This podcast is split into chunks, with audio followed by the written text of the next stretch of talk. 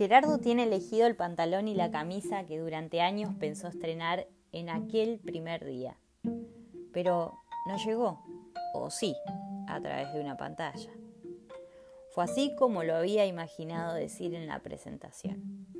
Hola a todos, mi nombre es Gerardo, pero me pueden llamar Gerard. De chiquito jugaba con los rastres y armaba edificios enormes. Estoy feliz, estoy muy contento de elegir arquitectura.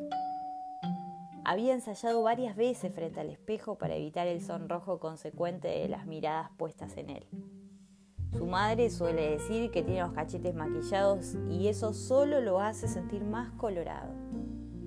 Hoy sabe que quiere estar en el aula con los otros estudiantes, tan o más avergonzados que él ante algún cruce de palabras o frente a alguien que despierte su interés.